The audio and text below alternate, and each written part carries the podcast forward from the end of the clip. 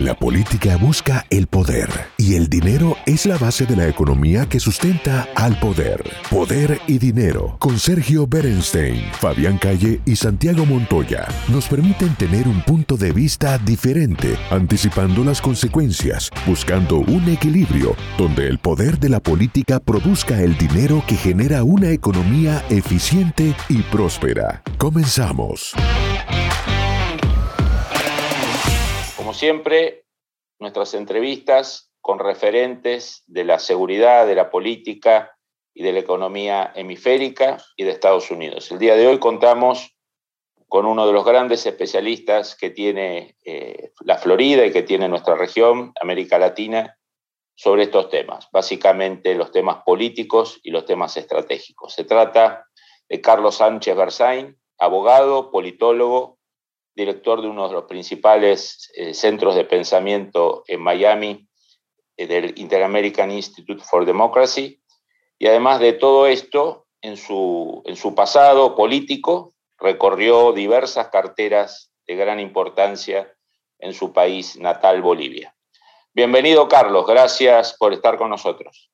Encantado, Fabián. Un saludo a ustedes y a toda la audiencia en las Américas. Muchas gracias, Carlos. Querría empezar, hace pocos días se cumplió un nuevo aniversario de la rebelión popular en Cuba, que fue brutalmente aplastada con represión, con detenciones, eh, el llamado 11J. ¿Cuál es su balance a un año de ese evento? Primero, cuando se habla del 11J, o sea, de la resistencia civil a la movilización popular del 11 de julio del 2021, hay que hablar en presente continuo, porque está pasando, no es pasado, está sucediendo. El 11 de julio empezó esa, esa movilización pidiendo oh, patria y vida, pidiendo oh, primero libertad señalando el fracaso del sistema comunista de la dictadura de Cuba y marcando muy claramente que hay una esperanza para los cubanos, que es la propia juventud nacida, educada y adoctrinada en el sistema castrista, que se revela y dice, señores, esto es un engaño. Nos están matando de hambre, nos han convertido en esclavos y queremos paz y vida. A partir de entonces, cuando sucede esto, eh, la dictadura castrista hace lo que sabe hacer. Sale Díaz Canel y hace un llamado al combate. O sea, a una manifestación pacífica, nadie estaba armado, a una manifestación en la que se propone una necesidad para la sociedad cubana, las respuestas son armas, eh, disparos, represión y todo lo que hemos visto y seguimos viendo. Eh, detienen eh, cientos, miles de personas y después empiezan a ejecutar con verdadero ímpetu la forma de gobierno que tiene Cuba y que ha dispersado y esparcido en todas las dictaduras del castrochavismo, en Venezuela, en Bolivia, en Nicaragua, que se llama terrorismo de Estado. El terrorismo de Estado está definido como los crímenes que se cometen desde el gobierno con el propósito de producir miedo en la población, de manera de forzar conductas que de otra forma no se producirían. O sea, el terrorismo general es miedo sobre los ciudadanos, pero es de Estado cuando se produce utilizando el gobierno ¿Para qué? Para, eh, como vulgarmente llama la gente de la inteligencia cubana, vacunar, para que la gente se asuste y no salga más a la calle, no se revele más, no pida más libertad, nada, y están en eso. Pero frente a aquello hay un dato que es extraordinariamente importante y por eso digo, el 11 de julio es un proceso en curso. Solamente en el mes pasado, en junio del 2022, se han producido 258 manifestaciones en Cuba. O sea, no ha cesado.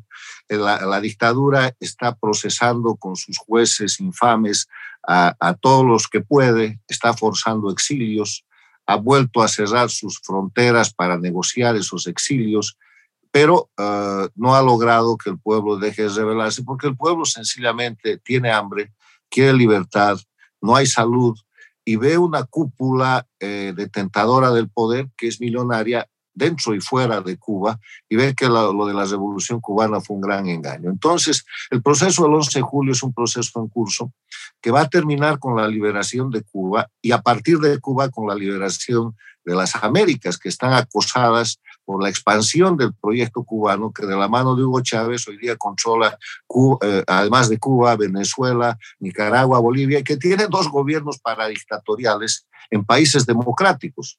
Paradictatorial quiere decir al servicio de las dictaduras. Y uno lamentablemente es el de Fernández Kirchner en la Argentina y el otro es el de López Obrador en México.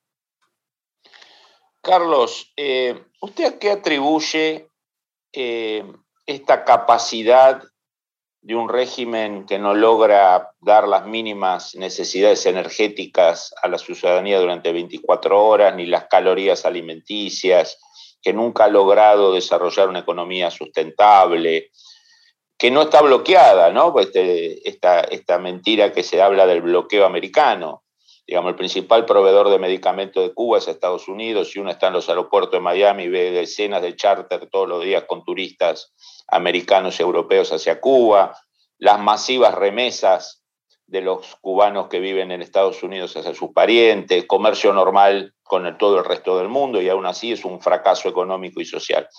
Pese a eso, ¿a qué le atribuye esa capacidad de, por ejemplo, colonizar, como ha colonizado eh, Venezuela, un país rico, un país intermedio, que era una de las eh, economías más prósperas de la región, o la propia Bolivia, que siempre había sido reacia al colonialismo ideológico, como lo demostró cuando eh, acabó con, el intento subversivo de, del Che Guevara en el año 68. ¿A qué le atribuye esa capacidad político-ideológica de controlar unidades mayores que la propia Cuba?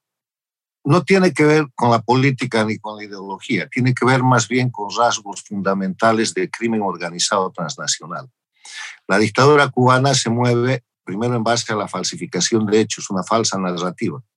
Ahí es donde crea esto que eh, la gente se detiene a discutir diciendo que es ideología. Eh, si usted se fija eh, detenidamente, la posición política de la dictadura cubana está más cerca del fascismo que del comunismo porque es un régimen dictatorial absolutamente totalitario. Se parece más, está más en los rasgos de Mussolini, de Hitler y del fascismo europeo del siglo pasado, eh, y acercándose, eh, copiando las características de Stalin. Entonces, en esa dinámica, lo primero que hay que distinguir es que esto no es política, es delincuencia organizada transnacional, porque a partir de eso, desde el principio, el año 1959, empiezan a fusilar en Cuba. Después exportan guerrilla a toda América y es donde cae el Che Guevara en Bolivia. En la década de los 70 y de los 80 lo que hacen es exportar violencia. Habían creado los ejércitos de liberación nacional, eh, tanto en Colombia como en Bolivia, como en el Perú. Y eh, las FARC se meten en el tema de la guerrilla, la guerrilla eh, rural, la guerrilla urbana. Ahí viene el famoso proceso de la denominada guerra sucia en la Argentina, los montoneros, los tupamaros en el Uruguay, se meten en el narcotráfico. El primer socio estratégico del narcotráfico de Escobar Gaviria es Fidel Castro, y eso está absolutamente descrito y aceptado por la historia, porque termina con el fusilamiento del general Ochoa, a quien Castro manda al paredón para tratar de lavarse los negocios de narco que había hecho. El primer narcoestado es Cuba. Después eh, cae la, la, la, Unión Soviética, cae el muro de Berlín, desaparece la Unión Soviética y la década de los 90 del siglo pasado es la década tranquila porque Cuba no tiene dinero para conspirar. Hasta que llega Chávez en 1999 al poder y les entrega dinero, petróleo, y Chávez pone en marcha bajo su mandato, y eso marca el siglo XXI, un proceso que empieza llamándose Movimiento Bolivariano, Proyecto ALBA, se llama hoy día socialismo del siglo XXI, castrochavismo, que no es otra cosa que el castrismo del siglo XX, recreado el siglo XXI con el dinero y los recursos que Chávez les entrega. Y Chávez es el jefe de esa organización hasta que Chávez muere. Una de las cosas muy importantes de estudiar es la muy oportuna muerte de Chávez para, para los cubanos, porque se muere y entonces Fidel Castro, que era una especie de acólito, y hay que revisar las fotos, las imágenes de toda la primera década del siglo XXI, el jefe era Chávez, él llevaba el dinero, él llevaba los cheques, las maletas, él era el comunicador, y Fidel Castro era la escolta. Y finalmente, para que Fidel Castro tenga algún, algún tipo de participación, creó el oráculo de La Habana. Todo el mundo iba a La Habana a saludar a Fidel, pero nada más el jefe era Chávez, pero se muere. Y cuando se muere, Cuba toma todo el liderazgo de ese grupo y eh, lo consolida en la Cumbre de las Américas del 2015, que es el momento más feliz del chavismo, donde el dictador Raúl Castro se encuentra con el presidente de Estados Unidos y unos meses más tarde abren relaciones eh, bilaterales. Pero después han entrado en caída porque los pueblos eh, no pueden vivir en miseria. Han generado esta gran crisis humanitaria de Venezuela después de haber generado la de Cuba, porque Cuba vive en crisis humanitaria hace decenas de años, han llevado a la pobreza y al ejercicio del terrorismo de Estado a Nicaragua, Bolivia. Entonces, en este contexto que sirve marco de referencia histórico, que es muy importante, la respuesta a por qué Cuba sobrevive es porque es una organización criminal. No le tiene que rendir cuentas a nadie, somete a su pueblo a una situación de indefensión lo mismo que han hecho con los venezolanos, con los bolivianos, con los nicaragüenses.